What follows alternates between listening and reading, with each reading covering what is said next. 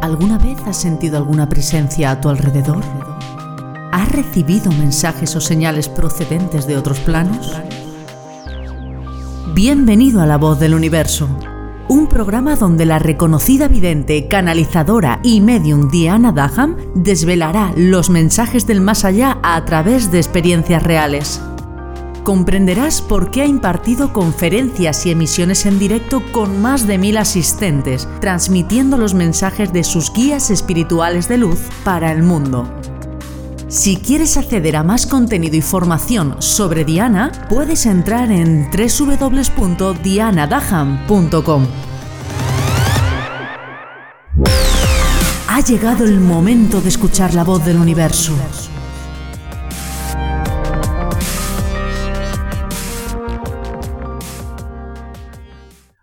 Voy a hablar en este podcast de algo que seguro, segurísimo que te suena. Los vampiros energéticos. Todos en algún momento de nuestra vida hemos tenido un vampiro energético a nuestro lado. Y hoy quiero que sepas cómo detectarlos, de qué forma pueden afectar a tu energía, a tu vida, a tus intereses y por supuesto cómo protegerte de ellos, que es lo más importante. Cuando hablamos de vampiros energéticos, te pido que por favor no vayas a las películas de, de, cine en el cual vemos la típica persona pálida con aquellos dientes vestida de negro. No. Un vampiro energético puede ser cualquier individuo con el cual te puedas cruzar en tu trabajo, en la calle o hasta un familiar.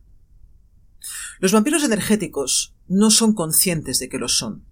Son un tipo de alma muy específica que necesitan absorber la energía de otras personas para poder seguir viviendo y sosteniéndose. Sí, lo mismo que veías en las películas del cine, de que cogía ese vampiro y le pegaba un bocado en el cuello a otra persona, absorbía o chupaba, mejor dicho, su sangre y así tenía el alimento. El vampiro energético hace un poquito lo mismo, pero en lugar de, de absorber la sangre, lo que absorbe es tu energía. De hecho, quienes lo ejercen tienen el poder consciente o inconsciente de ocasionar mucho cansancio, inseguridad y desgana a sus víctimas. A mí me ha pasado en alguna ocasión de estar con una persona cercana, una amistad. Eh, lo típico, que te invitaban a comer un domingo y tú llegar allí, estar súper a gusto, además deseando pasar tiempo con esa persona, pero finalmente no poder ni siquiera articular una sola palabra. O sea, yo me acuerdo que era como, por favor, me quiero ir a mi casa, me quiero tumbar en el sofá y no quiero ver ni hablar con nadie. ¿Por qué? Porque me quedaba sin energía. Mira, un vampiro energético es como si fuera una aspiradora, ¿vale? Que barre con todo lo que encuentra en su camino. De hecho, así se comportan los vampiros energéticos. Suelen ser personas que hablan mucho y que no escuchan porque inconscientemente saben que al hablar tantísimo no te permiten a ti poder como poner un espacio que sería a través de tu palabra y es la forma que tienen ellos de integrarse dentro de tu campo energético. Eso sí que quiero que lo tengas en cuenta. Los vampiros energéticos son personas muy, muy habladoras. No, con eso no te voy a decir que toda la gente que habla mucho sean vampiros, pero sí que es un input muy importante para poder detectarlo. Se trata de gente normal que toma la energía de su entorno para su propio provecho. Necesitan alimentarse de tu energía. Algunos sí que es verdad que tienen esta capacidad y la usan a su voluntad. Son los menores, pero sí que hay algunos que son conscientes. De hecho, como siempre digo, identificarlos es muy sencillo, puesto que por lo general suelen ser personas que solo piensan en ellas mismas y que, desgraciadamente, se vinculan con otras personas por su propia conveniencia. Y como te decía antes, suelen acercarse a los demás para contarles sus problemas o pedirles ayuda, se comportan como víctimas y sobre todo tratan de provocar mucha lástima. Porque al provocarte lástima, tu sistema circuita, perdón, tu circuito energético baja su frecuencia vibracional y para el vampiro energético es mucho más fácil entrar en tu propia energía. En otros casos, suelen ser personas que actúan con superioridad y que les gusta mucho como humillar a quienes, están en su entorno, criticando tus, tus opiniones y nunca valorando tus aportes. Eso es otro tipo de vampiro energético. Actúa en un formato distinto, ya que no es tanto una acción a través de la verbalización, sino que es una acción a través, valga la redundancia, de otra acción que es querer humillarte. Y también, fíjate, lo he dejado como último, pero no por eso menos importante, como vampiros energéticos también están las personas que te halagan de forma excesiva, buscando inflar tu ego, porque es una forma que ellos saben perfectamente que pueden vampirizar tu energía a través de el halago. Así que tampoco te fíes nunca de quien te, te halague en extremo. En el fondo, lamentablemente, solo están buscando de estar junto a nosotros, de acercarse a nosotros, para ver si pueden buscar algún tipo de beneficio propio.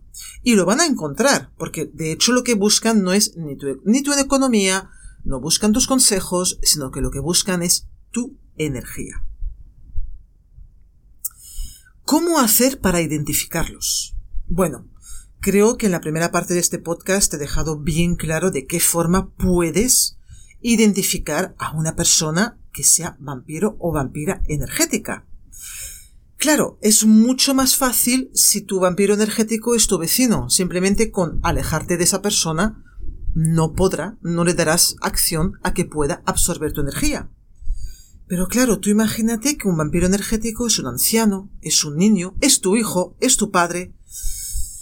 Es bastante más complicado poder desengancharnos o protegernos de ellos. ¿Te has notado cansado en esta última época? ¿Ha disminuido tu energía y aumentado los conflictos?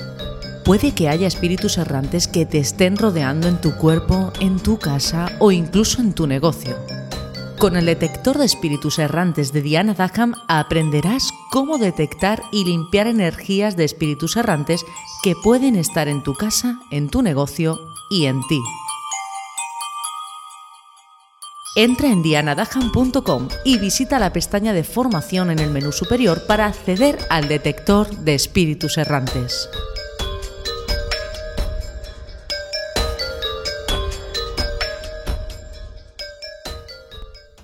Recuerdo que en una entrevista una vez mencionaron que los niños y los ancianos suelen ser por distintos motivos vampiros energéticos, sobre todo los ancianos a nivel inconsciente, ¿Por qué el anciano? Porque el anciano es como que su batería de energía por edad se está quedando pues en reserva y necesitan absorber la energía inconscientemente en este caso de otras personas para recargar lo que es su propia batería.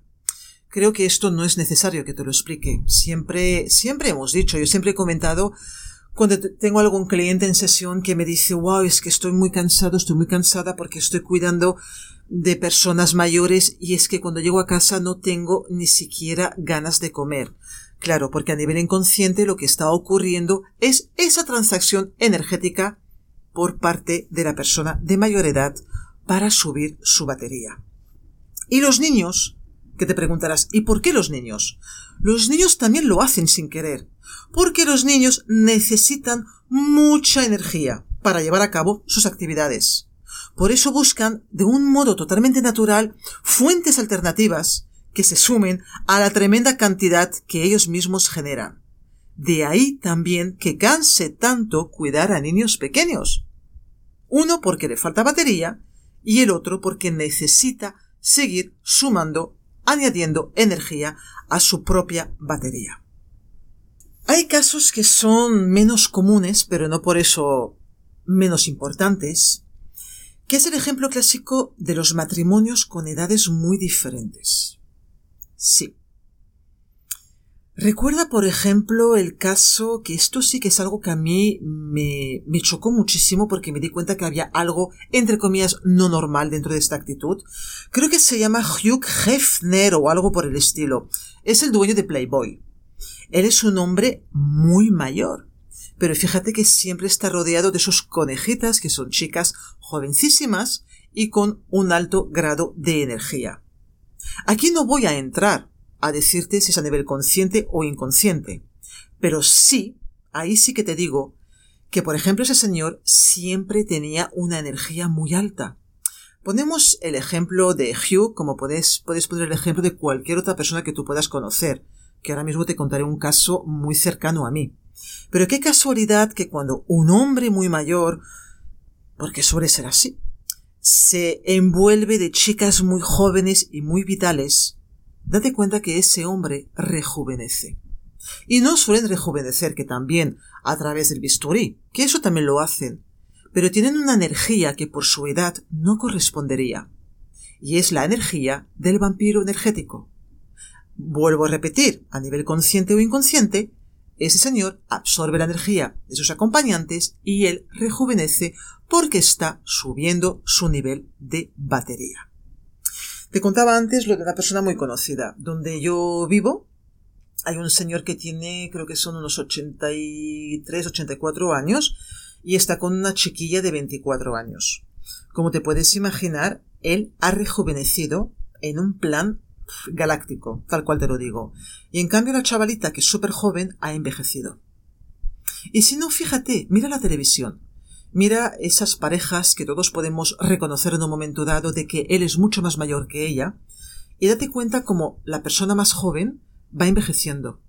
Yo a veces le comento a mi marido, ostras, es que fíjate, él que es más mayor parece más joven, y ella que es mucho más joven parece más mayor. O sea que desde fuera no parece realmente que tengan tantísima diferencia de edad. Es por un tema energético. Él, a absorber, al absorber la energía de su acompañante, rejuvenece. Ella, al permitir inconscientemente esa pérdida energética a través del vampirismo energético, envejece. Es tremendo, pero es tal cual. Así que si percibes que eres víctima de vampirismo energético, la mejor defensa es mantenerte a una distancia mínima de unos tres metros de la persona que la ejerce. Es prácticamente imposible que en esa distancia el fenómeno se pueda llegar a producir. Y por supuesto, haz siempre caso a tu intuición, es decir, a lo que percibes más allá de tus cinco sentidos. Claro que esa distancia es muy fácil y funciona cuando se trata de personas con las que no tenemos que interactuar con frecuencia.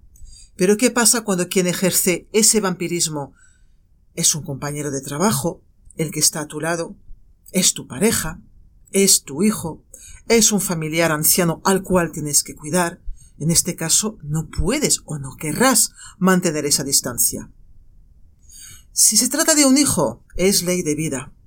También nosotros vampirizamos la energía de nuestros padres cuando éramos pequeños y la cadena continúa.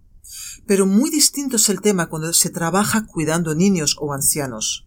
En este caso, lo que te recomiendo es centrarte, es respirar a través de tu parte estomacal y visualizar alrededor tuyo una burbuja de color naranja. imagínate simplemente de que estás dentro de un huevo de color naranja. Este simple hecho de visualización conectado con la respiración abdominal provocará un escudo de protección para que estas personas no puedan absorber tu energía a través del vampirismo. Busca vivir en armonía. No vayas tampoco haciendo un test a todo el mundo pensando si es o no es un vampiro energético. Porque tal vez tú, yo, nosotros seamos esos vampiros energéticos a nivel inconsciente. Así que introduce esa información tan importante dentro de ti para poder calibrarla, para poder detectar si tú eres la otra parte. Y recuerda, no permitas que nadie llene su depósito de energía a través de la tuya. Tu energía es lo más preciado que tienes dentro de ti y debes cuidarla con sumo cuidado. Encuentra más contenido y formación en www.dianadaham.com y no olvides suscribirte a este canal para no perderte ningún episodio.